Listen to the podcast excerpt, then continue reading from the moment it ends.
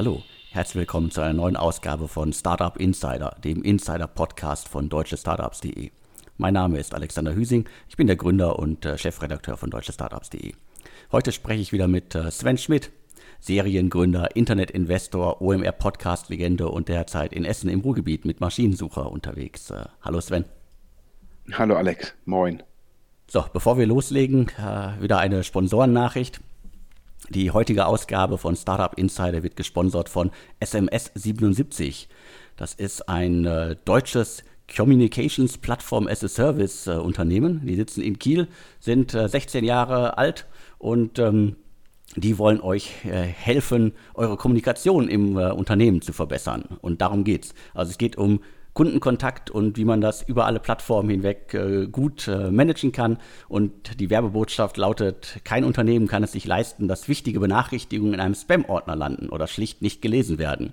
Obwohl SMS bereits ein alter Hase ist, äh, bleibt das Kommunikationsmittel weiterhin wirklich äh, eins der wichtigsten, weltweit sogar, äh, sagen sie, mit einer Leserate von 98 Prozent.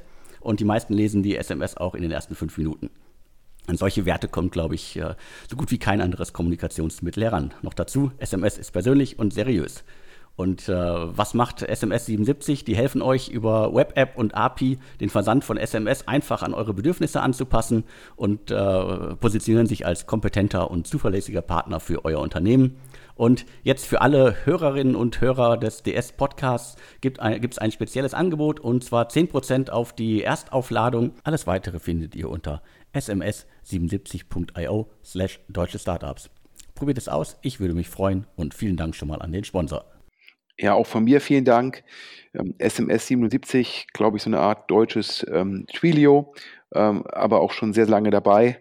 Da weiß man gar nicht mehr, äh, wer sich da von wem hat inspirieren lassen. Auf jeden Fall ganz großen Dank ähm, äh, für die Unterstützung des Podcasts. So kann der Podcast hier kostenlos bleiben. Ja, aber jetzt zum ersten Thema. Ähm, ich lege mal los. Ähm, ich glaube, äh, die meisten Hörer, denen ist es äh, transparent, dass ähm, Axel Springer, beziehungsweise in dem Fall äh, der CEO, der Herr Döpfner und die Großaktionärin äh, Frau Friede Springer haben ja letztendlich einen neuen Partner gefunden, die global führende Private Equity Firma KKA.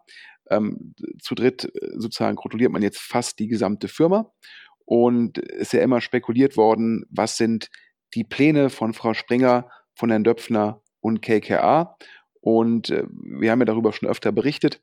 Und äh, ja, uns ist jetzt aus PE-Quellen zugetragen worden, dass ähm, KKA, also dementsprechend alle Gesellschafter, einen Verkauf, und jetzt wird es überraschend, einen Verkauf von Stepstone prüfen würden. Ähm, Glaube ich, die meisten Leute gingen immer davon aus, Stepstone in, in Deutschland, in Europa führende Jobbörse.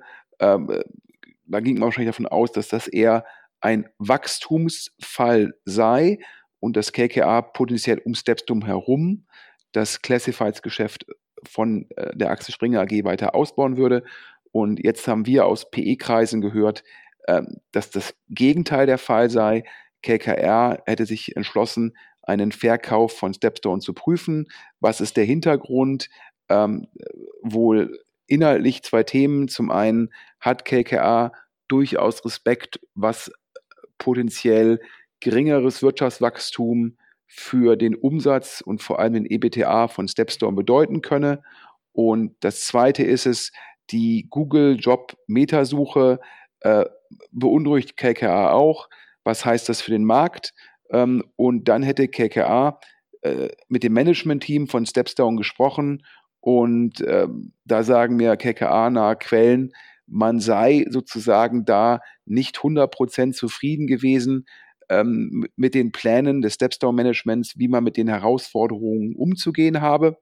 Und deshalb hätte sich KKA jetzt entschlossen, einen Verkauf von Stepstone zu prüfen, nach dem Motto, wenn man jetzt halt aufgrund der Niedrigzinsphase jemanden findet, der ein sehr hohes Multiple auf den Bestands-EBTA zahlt, dann äh, könne man das Geld halt nutzen, um dann passendere Zukäufe im Classified-Segment zu tätigen.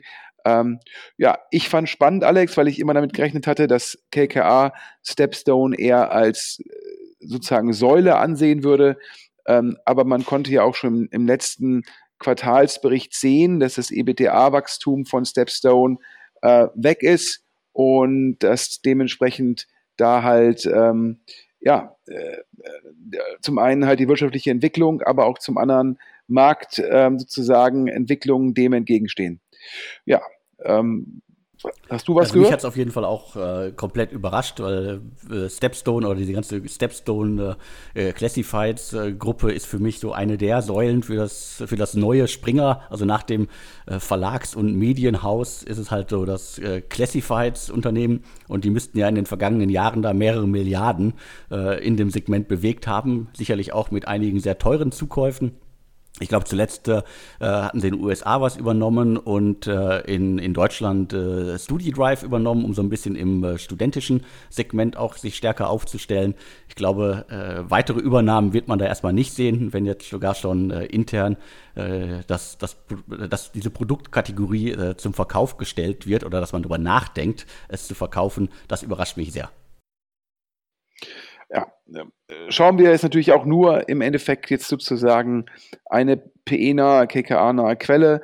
Auf der anderen Seite haben wir auch gehört, dass ähm, das Stepstone Management hätte gegenüber ähm, Dritten gesagt, ähm, man wolle jetzt bei Stepstone äh, dabei bleiben, ähm, denn da gäbe es jetzt spannende Veränderungen, was auch darauf deutet, ähm, dass auf jeden Fall ein reines Weiter so ähm, dass das wahrscheinlich keine Option ist. Also entweder sozusagen wird die Prüfung von KKA dazu führen, dass es wirklich verkauft wird, oder die Prüfung von KKA führt dazu, dass man äh, inhaltlich auch nochmal ähm, ja, Anpassungen vornimmt, um auf die Herausforderungen einzugehen.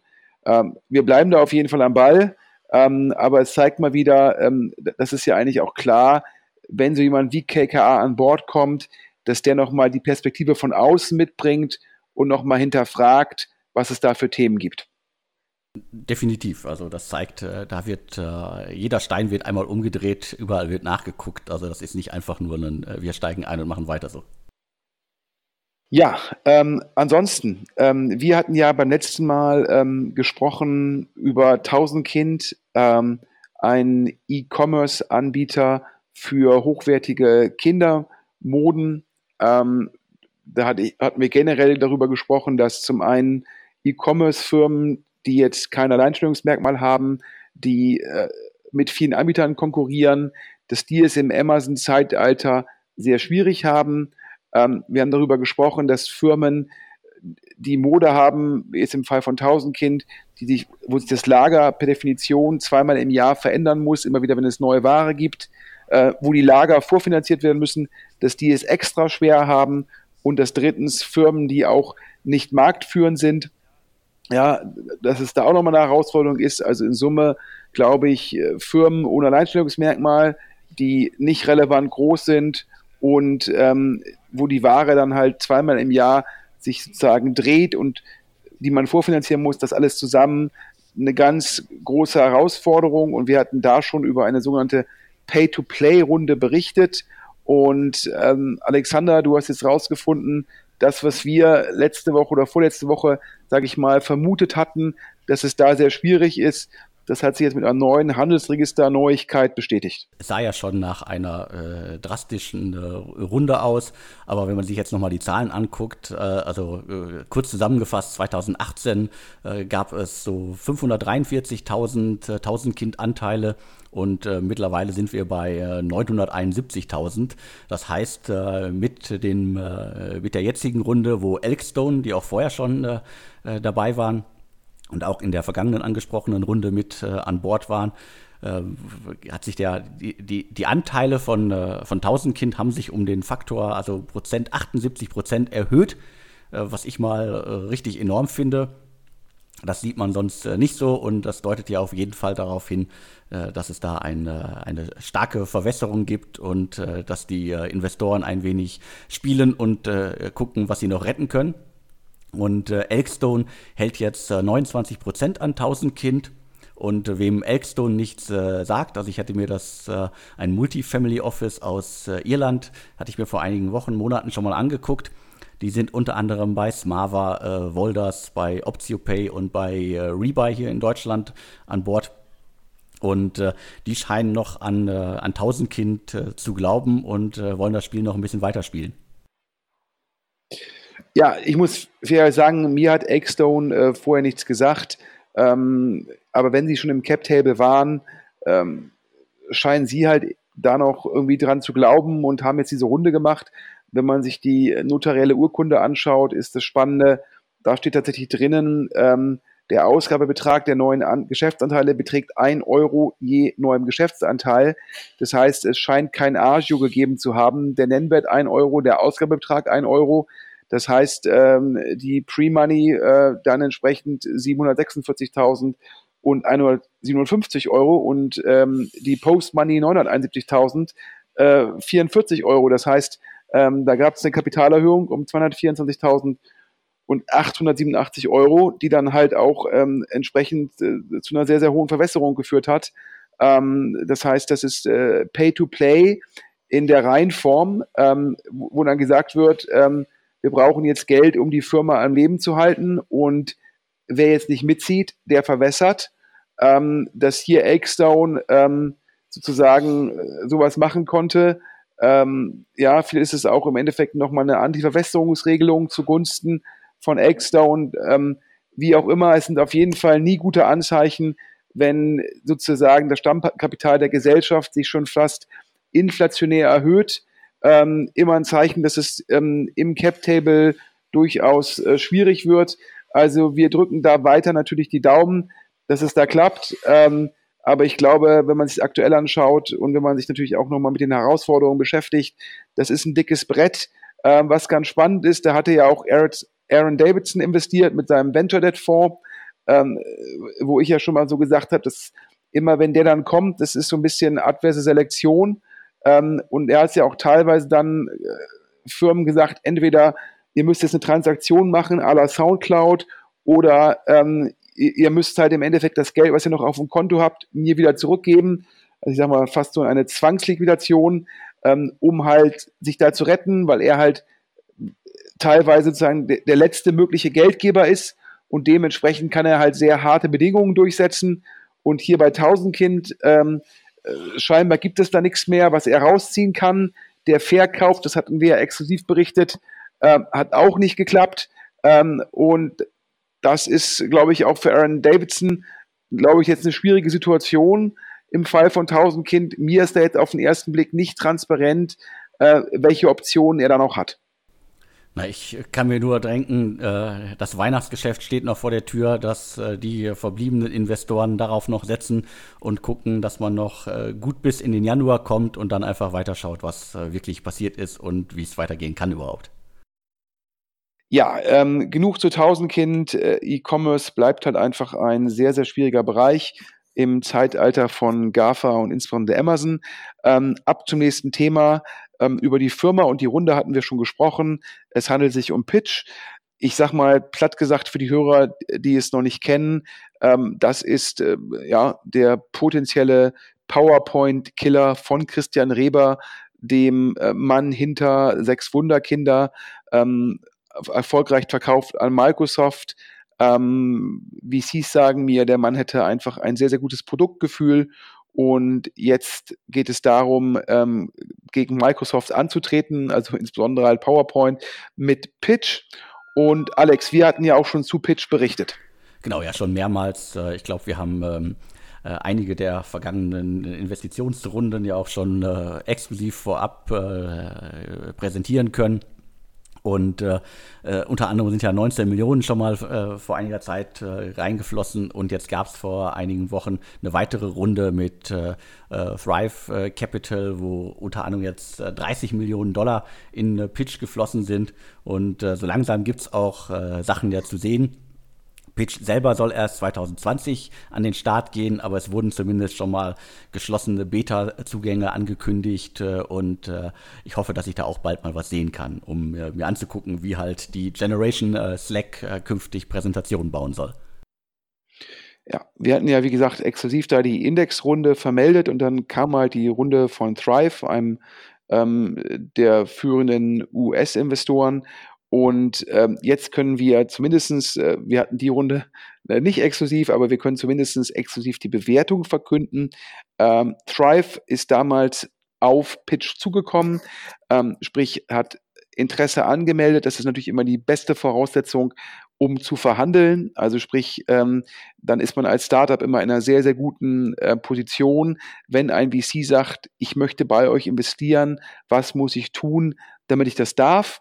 Und ähm, in dem Fall ähm, ist die Antwort eine hohe Bewertung zahlen, denn die Pre-Money von Pitch waren 170 Millionen US-Dollar, die Post-Money waren 200 äh, Millionen US-Dollar. Das heißt, für die 30 Millionen US-Dollar haben die neuen Investoren, also Pitch und äh, sehr bekannte Gründer bzw. Business Angel, in Summe 15 Prozent bekommen, 30 durch 200. Ähm, wieder ein Zeichen, dass Christian Reber äh, sehr, sehr gut Fundraising machen kann. Ähm, das ist nochmal eine klare Upround, also eine höhere Bewertung gegenüber der Indexrunde. Ich glaube, da haben wir von irgendwie 60 Pre und äh, irgendwie guten 80 Posts gesprochen, wenn ich mich jetzt richtig erinnere. Und das, obwohl seitdem das Produkt noch nicht gelauncht ist. Das heißt, es gibt jetzt keine, keine KPIs. Ähm, aber es zeigt halt, dass der Prototyp mit einer äh, Person, die damit vertraut ist, sagt mir, der sieht extrem schick aus. Und äh, wenn man das tatsächlich technisch so umsetzen kann für die Massen, ähm, dann sei das schon, ähm, ja, du hast gerade gesagt, für die Slack-Generation, dann sei das schon irgendwie attraktiv. Ich bin gespannt. Man ähm, darf nicht vergessen, PowerPoint profitiert sehr stark von Netzwerkeffekten, von der installierten Basis, davon, dass alle Leute sozusagen äh, PowerPoint halt daran gewöhnt sind, dass es da auch ein Ökosystem gibt, ähm, ja, äh, wo dann halt Tools auf PowerPoint aufsetzen. Ähm, ja, ähm, ich würde sagen, äh, wir sind gespannt, wenn Pitch launcht, dann werden wir uns das nochmal genauer angucken. Ich glaube, da ist der Alex genauso neugierig ähm, ähm, wie ich und äh, dann, äh, glaube ich, ist dann irgendwie die Frage, was wird halt der Churn sein? Ich glaube, die initiale Nutzung, die wird sehr, sehr groß sein. Ähm, da sage ich mal, PR und Netzwerk bei Christa Reber, da stimmt alles. Und dann muss man gucken, ob man halt auch die initialen Nutzer in dauerhafte Nutzung überführen kann. Äh, wir sind da auf jeden Fall gespannt und drücken die Daumen, dass der neue PowerPoint-Killer aus Berlin kommt. Alex, jetzt nochmal ein kurzer Hinweis zu unserem Sponsor. Auch von mir nochmal ganz großen Dank für die Unterstützung des Podcasts. Ja, die heutige Ausgabe wird gesponsert von SMS 77, ein Unternehmen aus Kiel. Was machen die? Die beschreiben sich selbst als äh, Communications Platform as a Service. Und äh, darum geht's. Kein Unternehmen kann es sich leisten, dass wichtige Benachrichtigungen im Spam-Ordner landen und nicht gelesen werden. Deswegen äh, kommt hier SMS ins Spiel. Und äh, SMS 77 äh, sorgt dafür, dass äh, wichtige Kundennachrichten über SMS äh, verschickt werden und dann auch garantiert gelesen werden, weil äh, das ist der Pitch sozusagen. In dem Fall, SMS wird gelesen im Vergleich zu anderen Formen. Und für alle Leser da draußen gibt es ein äh, Schnupperangebot, 10% Rabatt auf die Erstaufladung und alles weitere findet ihr unter sms77.io slash deutsche Startups. Ja, und wer uns auch unterstützen will, schreibt dem Alex eine E-Mail an podcast.deutschstartups.de. Wir freuen uns über weitere Unterstützer. Ja, und jetzt, äh, auch wenn vielleicht manche Hörer schon wieder ähm, stöhnen, äh, durchaus zu einem Dauergast in unserem Podcast. Wie gesagt, in der Berliner, im Berliner Flurfunk äh, oder in der Berliner Szene liebevoll der Realschüler genannt, äh, Frank Thelen letzte Woche oder heute und letzte Woche wieder in der Presse ähm, mit zwei Themen, Alex. Äh, zum einen ähm, ist er jetzt Hyperloop-Investor und äh, zum anderen äh, bespricht er unserem Wirtschaftsminister in Anführungsstrichen einen äh, 5 Milliarden Fonds à la Frankreich.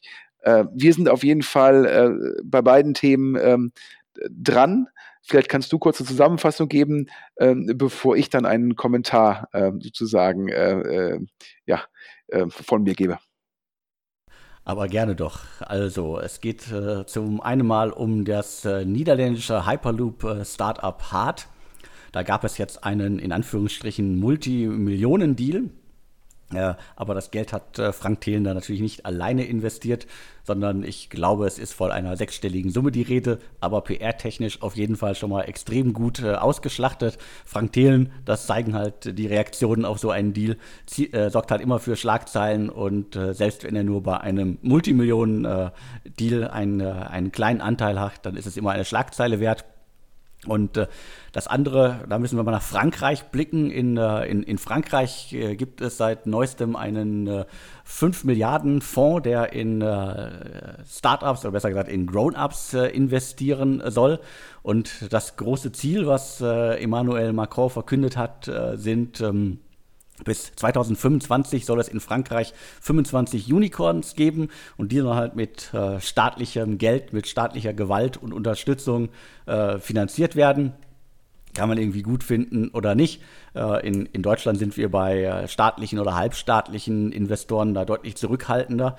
Also äh, sei es jetzt der HTGF, den ich ja immer liebevoll halbstaatlich nenne, oder halt diverse andere lokale, regionale Angebote, sei es auch die EBB Beteiligungsgesellschaft hier in Berlin, die ja ganz klar in vielen Fällen einfach unter Wirtschaftsförderung fallen.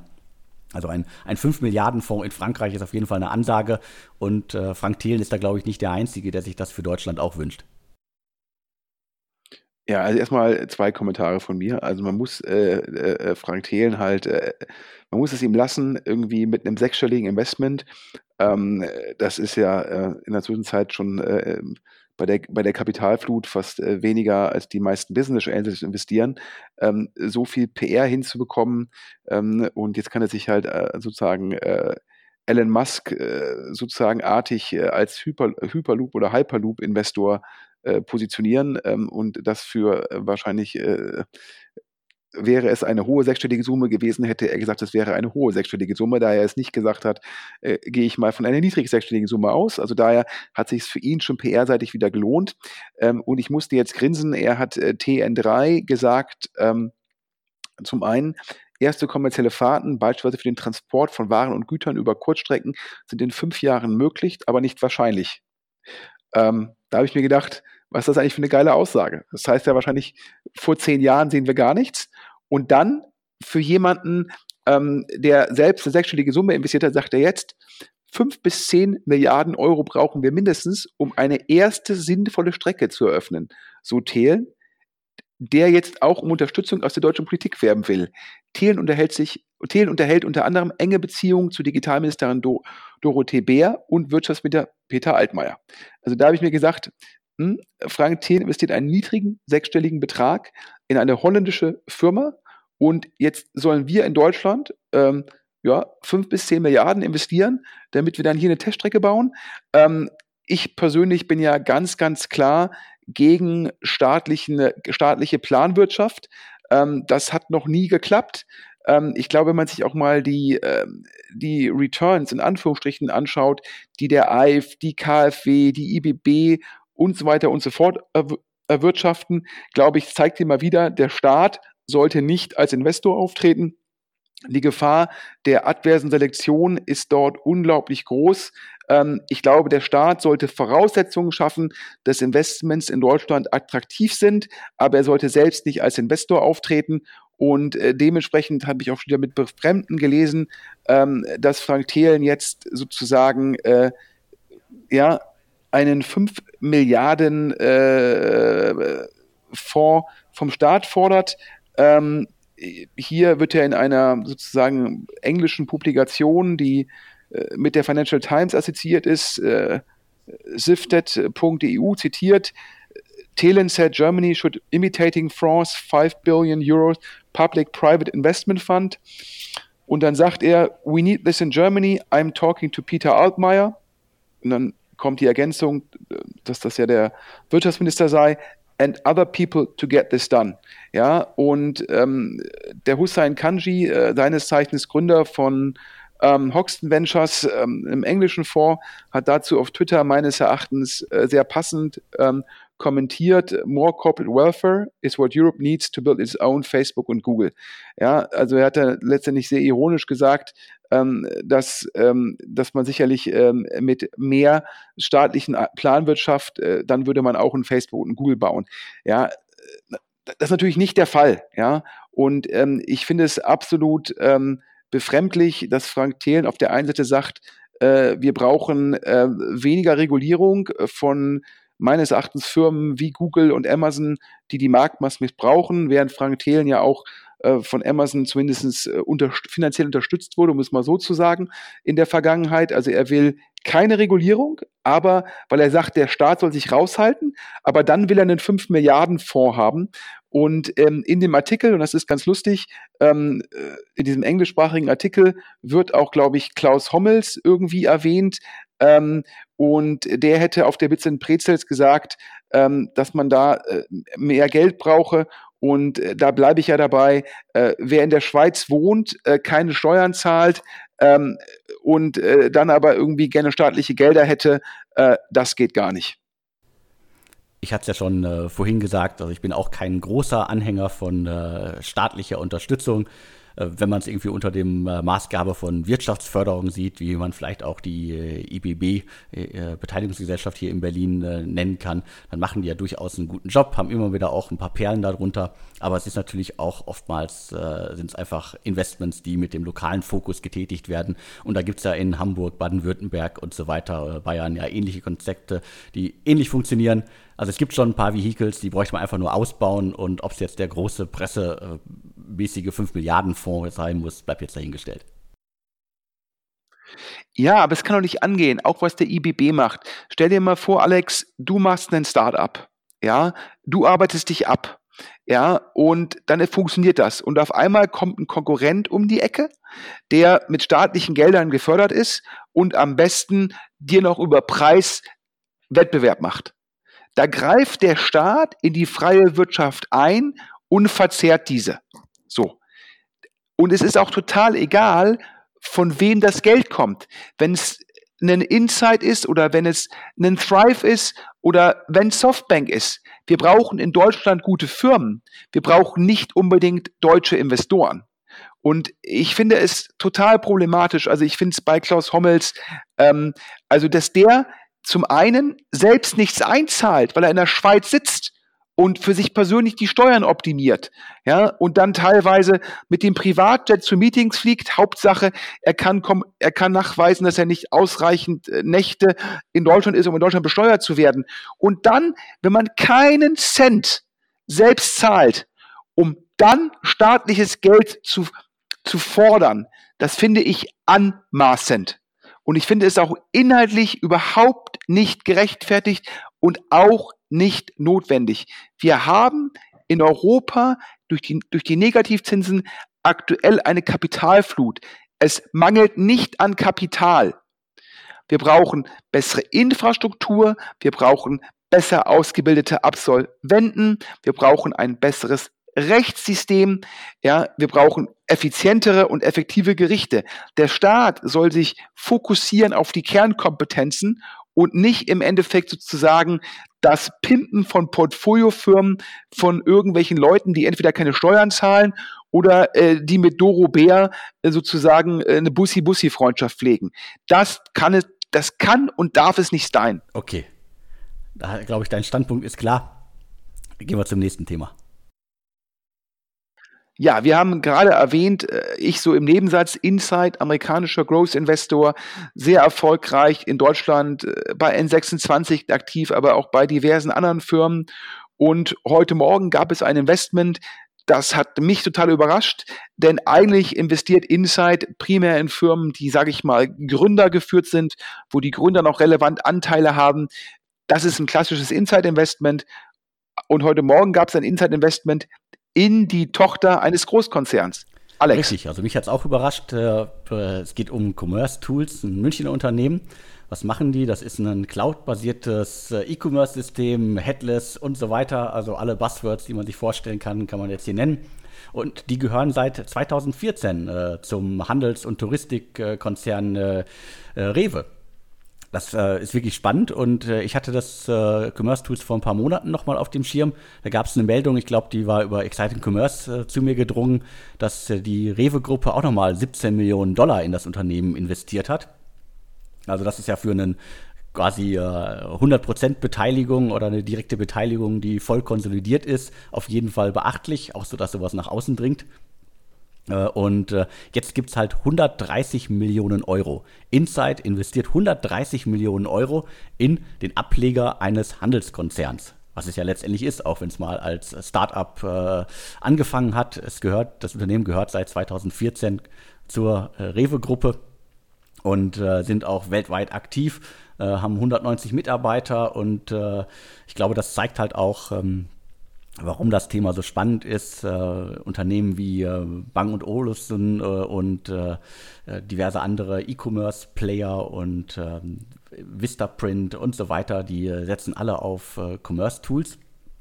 Und ich glaube, mit dem Hintergrund kann man so ein bisschen erklären, auch wenn 130 Millionen Euro natürlich eine stattliche Zahl ist, warum dieser Deal zustande gekommen ist. Ja, ich glaube, da hat ähm, Rewe auf die richtige Technologie gesetzt, ähm, hat es scheinbar ermöglicht, dass diese Firma weiter wächst, hat geguckt, dass da auch das, die, das Management die richtigen Anreizsysteme hat. Ähm, und ein Insight macht sowas ja nur, wenn sie glauben, da ist die Traktion da, da gibt es strategisches Interesse an, dass man die Firma später verkaufen kann.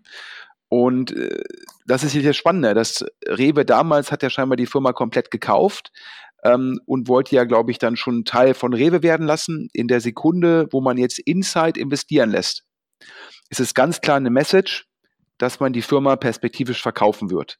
Denn ein Insight ähm, investiert ja nicht, um da dauerhaft Gesellschafter zu bleiben, sondern die investieren immer mit so einer Perspektive von, ich glaube, im Schnitt ja, sieben Jahre.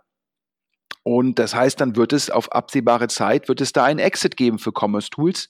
Und was das Spannende jetzt ist, das kann man im Handelsregister noch nicht sehen, wie viel Prozent hat Insight da jetzt erworben? Ich nehme an, die 130 Millionen, das wird sicherlich ein bisschen Primary gewesen sein, aber auch Secondary, das heißt, Rewe wird das Geld da auch vom Tisch genommen haben. Das werden wir alles genauer sehen in der Sekunde, wo wir das neue Cap-Table sehen, wo das im Handelsregister eingetragen ist. Ähm, auf jeden Fall Glückwunsch nach Köln an Rewe, Glückwunsch an das Commerce Tools Team und auch Glückwunsch für Insight, die scheinbar ja auch bereit sind, sich jetzt nicht nur auf gewisse Restriktionen zu beschränken, sondern auch sagen, wenn die Firma top, top, top ist, dann sind wir auch bereit, in eine ungewöhnliche Situation für uns, nämlich das Investieren in eine 100% Tochter eines Großkonzerns zu machen. Ja, wir bleiben da dran und in der Sekunde, wo es im Handelsregister ist, werden wir es nochmal im Podcast äh, kommentieren. Jetzt waren wir eh schon bei Corporates und jetzt zu einem Corporate VC. Die Signal Iduna, die hat ähm, einen Corporate VC aufgebaut. Die Signal Iduna ist eine Versicherung, ich glaube vielleicht vielen Hörern bekannt. Die sind Namensgeber des Stadions vom, ähm, vom BVB, also vom von Borussia Dortmund, ähm, offensichtlich dann in Dortmund das Stadion. Und ähm, dort gab es eine, gibt es eine Nachricht, ähm, da gab es eigentlich, glaube ich, zwei General Partner ähm, bei dem BC. Ähm, zum einen ähm, Markus, ähm, Markus Polke, ehemals ähm, Partner bei Acton, ähm, MD ähm, von dem BC und als zweites gab es ähm, die Frau Böckle, die war vormals bei, ähm, bei Redstone, ähm, war, die, war, die, war die Principal. Und da haben uns Quellen berichtet, dass es da ähm, ja scheinbar irgendwie äh, gewisse Politik gab und dass sich die, ich hoffe, ich spreche den Vornamen richtig aus, die Videsha Böckle entschieden hätte, ähm, den Corporate VC wieder zu verlassen. Ja, ist auf jeden Fall eine äh, traurige Nachricht äh, für den für das für die VC-Welt. Also Videsha Böckle war, glaube ich, eine sehr umtriebige und in der Szene sehr aktive und äh, bekannte Investorin. Und mit Signals hat sie ja einen 100 Millionen Fonds äh, geführt. Und ähm, ich glaube, im Frühjahr gab es halt die Meldung, dass halt äh, der von dir auch schon genannte Markus Polke mit äh, ins äh, Management-Team da, also ins Führungsteam auch kommt und die das Ganze gemeinsam führen. Das sah also alles so nach aus, wir haben hier eine Doppelspitze und ähm, äh, wollen das Ding halt äh, wirklich äh, voranbringen. Und die haben ja auch schon etliche Investments getätigt, also ich glaube sieben, acht, neun, zehn oder sowas. einige davon sind ja auch schon bekannt. Äh, unter anderem ja auch in äh, Cirque, früher als Flash bekannt, äh, E-Scooter-Unternehmen von Lukas Gadowski. Da ist halt auch Signals mit an Bord. Und dementsprechend, äh, die waren gut unterwegs, äh, aber zuletzt halt auch äh, sehr ruhig. Und äh, auf jeden Fall, wenn es gibt schon zu wenig Investorinnen in, in der, in der Startup-Szene und äh, da kann man endlich mal irgendwie sagen, da wird mal ein äh, VC äh, von, von einer Frau geführt. Und äh, dann äh, bricht halt nach kurzer Zeit auch schon wieder alles in sich zusammen. Aber das ist halt auch häufig so, das sieht man ja gerade bei Corporate VCs immer wieder. Da kommen Leute aus der Szene, die wechseln zum Corporate VC, und äh, sind da eine Zeit lang und oftmals auch äh, schnell wieder weg, weil halt im Hintergrund dann doch immer, es geht halt immer um die Politik äh, des, äh, des Unternehmens im Hintergrund und manchmal sind sich ja solche Corporate VCs gar nicht einig, was wollen sie eigentlich, auch wenn sie es mal alles niedergeschrieben haben. Wollen sie jetzt strategisch investieren, wollen sie jetzt Finanzinvestments tätigen und so weiter. Das heißt, da gibt es immer genug Reibungspunkte und äh, ich glaube, wer schon mal äh, in der Startup-Szene so klassisch gearbeitet hat bei einem traditionellen VC, er kann da auch schon mal an seine Grenzen kommen. Leider. Ja, ich glaube, also erstmal ähm, Punkt A, äh, extrem schade, du hast es ja gesagt, ich glaube, wir brauchen ähm, mehr weibliche VCs, wir brauchen vor allem ähm, mehr weibliche General Partner und da ist es einfach schade, wenn man einen VC hat, ob nun äh, Corporate oder nicht VC, ähm, dass da ein weiblicher GP ähm, da gegangen ist. Das ist ähm, äh, schade, aber du hast natürlich auch gesagt, ich kenne jetzt die Videsha Böckle nicht persönlich. Ähm, äh, wenn man sich äh, anschaut, was sie vorher gemacht hat, Associate bei ProFounders, ähm, dann war sie auch kurzzeitig bei Get Your Guide, dann war sie Principal bei Redstone. Das heißt, sie war natürlich immer in sehr stark unternehmerisch geprägten Einheiten mit sehr kurzen Entscheidungswegen, ähm, war wahrscheinlich daran gewöhnt, äh, natürlich auch zu sagen, hier Kosten Nutzen, was macht Sinn. Natürlich äh, äh ProFounders und Redstone komplett äh, reine Finanzinvestoren, die nur sagen, wie kann ich das Geld meiner Limited Partners äh, maximal vermehren. Und ähm, dann natürlich ähm, in einen Corporate VC zu gehen, äh, der natürlich neben dem, du hast ja gesagt, neben dem rein finanziellen Aspekten auch teilweise eine strategische Perspektive hat. Ähm, das ist natürlich dann auch eine, eine Umstellung. Dann muss man halt auch wissen, dann hat man einen, einen LP, das ist dann die Signal Iduna. Äh, da gibt's dann ja wahrscheinlich, äh, wie in jeder Versicherung, Compliance, dann äh, Risikomanagement, da muss man gucken, äh, was ist dann strategisch, was ist rein finanziell. Da hat man wahrscheinlich viele äh, Kontakte, Ansprechpartner, mit denen man halt regelmäßig gucken muss, wie man die halt selbst managt. Also verschiedenartige Stakeholder kommen im Vergleich zu einem reinen Finanzinvestor. Und wie gesagt, da sagen mir halt Quellen, dass es da, ja, dass es da politische Themen gab. Ähm, daher, wir können nur hoffen, dass äh, vielleicht gibt es ja auch die Möglichkeit, dass sie mit ihrem sehr guten Track Record jetzt einen eigenen VC aufbaut. Ähm, ich glaube, in Deutschland, äh, wir brauchen da äh, generell im Tech-Bereich ähm, mehr Frauen und das äh, nicht nur in den Führungspositionen der Tech-Firmen, sondern halt auch ähm, im VC-Bereich. Und ähm, ja, daher drücken wir die Daumen. Aber es zeigt dir halt mal wieder, dass äh, ein Corporate VC ist halt nochmal was anderes als ein reiner Finanzrisikokapitalgeber. Ja, Alex, äh, zum Abschluss noch so ein bisschen eine traurige äh, Nachricht, denn ich glaube, du ja als Gründer von Deutsche Startups, ähm, ich glaube, und ich sozusagen als, als Leser von den ganzen, sage ich mal, deutschen Tech- ähm, News-Seiten immer schade, wenn da eine in Schwierigkeiten kommt. Ähm, aber wir haben Nachrichten oder du hast Nachrichten rausgefunden zu Berlin Valley. Berlin Valley ähm, letztendlich eine Seite, die so einen gewissen Berlin-Fokus hat, die aber auch, glaube ich, deutschlandweit Events durchgeführt hat. Ähm, ich habe mit dem Gründer, ich habe den mal, den mal länger telefoniert, fand ich sehr sympathisch, sehr charismatisch und äh, du hast Neuigkeiten zu der Firma, die dahinter steht.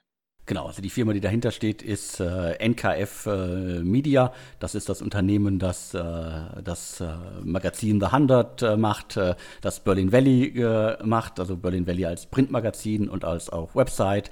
dann gibt es diverse Events und auch noch einen Venture Daily Newsletter Format, der die Szene täglich mit Nachrichten versorgt alles subsumiert unter dem äh, Dach von NKF äh, Media. Und äh, da haben mich äh, schon am Freitag diverse Leute aus der Szene darauf hingewiesen, oh, guck mal, schau mal hier, NKF ist äh, insolvent. Und äh, das ist natürlich auch ein, auf jeden Fall schon mal ein schwerer Schlag. Ähm, und äh, Berlin Valley war ja jetzt schon einige Monate nicht mehr erschienen. Ich glaube, wenn ich das so richtig im Kopf habe, das äh, Printmagazin ist zuletzt irgendwann so März, April erschienen. Das heißt, da sind schon äh, einige Monate vergangen. Äh, diverse Events äh, macht das Unternehmen aber noch und auch der Venture Daily Newsletter erscheint ja noch jeden Tag. Und äh, jetzt muss ich gleichzeitig so die Kurve kriegen. Das, es ist eine Insolvenz. Und ich habe mit Jan Thomas auch kurz gesprochen. Also äh, beziehungsweise gemailt und äh, er kann da nicht so viel äh, zu sagen, aber aus der Szene äh, kamen schon die entsprechenden äh, Infos auf mich zu. Äh, wenn man das so sagen darf, will, geht es so ein bisschen um einen geplanten Exitus. Ähm, dafür muss man wissen, dass NKF neben dem deutschen Fachverlag, also Horizont und Co., und Florian Heinemann und so weiter, halt auch die Auden Gruppe, das Auden-Konsortium als Gesellschafter hatte. Und äh, da hatte sich ja in den vergangenen Monaten einiges komplett überschlagen. Da sind einige Startups, die mussten da extrem drunter leiden, dass sie Auden als Gesellschafter haben äh, und dadurch auch blockiert worden sind, weil dieses Unternehmen sich, dieser Investor sich quasi selbst zerlegt hat. Und äh, so scheint es auch bei NKF zu sein. Ähm, man versucht jetzt äh, einen Neustart mit allen anderen Gesellschaftern äh, und vorher konnte man sich wohl nicht mehr einigen, deswegen halt äh, führte wohl nur der Weg in die Insolvenz.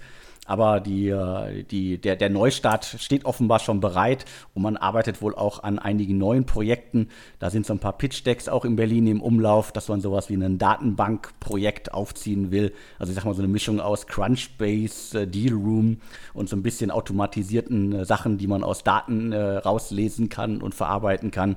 Das heißt, Stand jetzt, äh, traurige Nachricht, die Insolvenz aber es scheint weiterzugehen mit einem Teil der bisherigen Gesellschafter, aber halt auch mit anderen neuen Ideen. Und natürlich zeigt auch, dass sowas wie Berlin Valley, das Magazin, dass das einfach monatelang nicht erschienen ist, dass es einfach auch nochmal verdammt schwer ist, in diesem Mediengeschäft, gerade im Printsegment, dauerhaft zu bestehen. Aber von mir wirklich irgendwie nicht nur meine beiden Daumen, sondern irgendwie alle Daumen aus dem Team von Deutsche Startups hier drücken die Daumen, dass dieses Medien-Startup einfach äh, weiterleben kann und äh, dass der Neustart gelingt. Ja, also auch von mir, wie gesagt, ich ähm, habe den Gründer und Geschäftsführer halt noch nicht persönlich kennengelernt, aber habe mit ihm schon mal länger telefoniert und fand ihn extrem angenehm. Aber du hast natürlich vollkommen recht. Es ist ähm, äh, letztendlich sage ich mal, ein, ein, ein vertikales, ähm, sozusagen, ähm, eine vertikale Medienfirma äh, zu führen, ähm, ob es ein deutsches Startups ist oder ob es Gründerszene ist oder ob es auch Berlin Valley ist. Das ist natürlich per se schon sehr, sehr schwierig, weil halt in Deutschland in deutscher Sprache die Zielgruppe nicht unbegrenzt groß ist, die man dann monetarisieren kann. Wenn man das Ganze halt noch mit einem Printprodukt koppelt, was natürlich irgendwie schon äh, toll ist, das dann halt mal zu sehen und anzufassen, aber was natürlich nochmal äh, Druckkosten, Distributionskosten, da muss man gucken, kriegt man einen Anzeigenvertrieb hin. Das ist natürlich nochmal ähm, noch schwieriger äh, im Jahre 2018, 2019, ähm, das hinzubekommen. Und das bleibt halt auch ein ganz dickes Brett als Geschäftsmodell und äh, ich glaube, ich habe das Deck jetzt noch nicht gesehen, von dem du gesprochen hast, aber zu sagen, ich mache halt eher so einen Software as a Service, Enterprise äh, Informationsprodukt im Sinne von äh, eine Deutschland- oder Europa fokussierte Datenbank zu Startups mit, mit, mit Informationen in strukturierter Art und Weise. Ähm, das ist dann, glaube ich, die bessere Art, im Endeffekt die Marke zu monetarisieren und die Informationen zu monetarisieren, als, als Printprodukte. Ja? Ähm, dann hat man halt äh, sicherlich da auch einen begrenzten Markt, aber kann da, glaube ich, eine sehr, eine, eine sehr lukrative Nische ja, potenziell etablieren. Und ähm, da drücken wir alle Daumen. Ja, und damit dieser Podcast weiter kostenfrei bleibt und deutsche Startups sozusagen ähm, äh, von so, solchen Themen verschont bleibt, liebe ähm, Sponsoren da draußen oder liebe potenzielle Sponsoren, schreibt den Alex bitte an unter podcast.deutschestartups.de. Wir freuen uns immer, wenn Leute diesen Podcast präsentieren. Jetzt nochmal ein extra großer Dank an den Sponsor der aktuellen Folge. Ähm, Alex, du hast nochmal einen Hinweis dazu. Genau, vielen Dank an äh, SMS 77. Unternehmen aus Kiel, was machen die? Die helfen euch, äh, den Kundenkontakt über SMS äh, zu verbessern, zu halten und da den Austausch zu fördern und alles weitere unter sms77.io slash äh, deutsche Startups und es gibt auch 10% Rabatt auf die Erstaufladung. Alex, vielen Dank auch in meinem Namen und allen Hörern einen guten Wochenstart. Und wenn ihr noch Hinweise habt, könnt ihr das sowohl den Alex unter podcast.deutschestartups.de erreichen oder auch ähm, auf der Webseite von Deutsche Startups gibt es einen anonymen Briefkasten, äh, wo man auch Hinweise einwerfen kann. Wir freuen uns auf jeden Fall immer ähm, über sozusagen Tipps ähm, aus der Szene, denn alles bekommen der Alex und ich auch selbst nicht mit. Ja, das war's von mir. Ich gebe es nochmal kurz an den Alex und bis nächste Woche. Ja, auch von meiner Seite vielen Dank fürs Zuhören und äh, Sven hat es gesagt, wir freuen uns über Infos, wir freuen uns über Sponsoren und äh, dir Sven, vielen Dank äh, für die äh, meinungsstarken Äußerungen und äh, für die vielen Hintergrundinfos und wir hören uns dann in der kommenden Woche wieder. Und tschüss.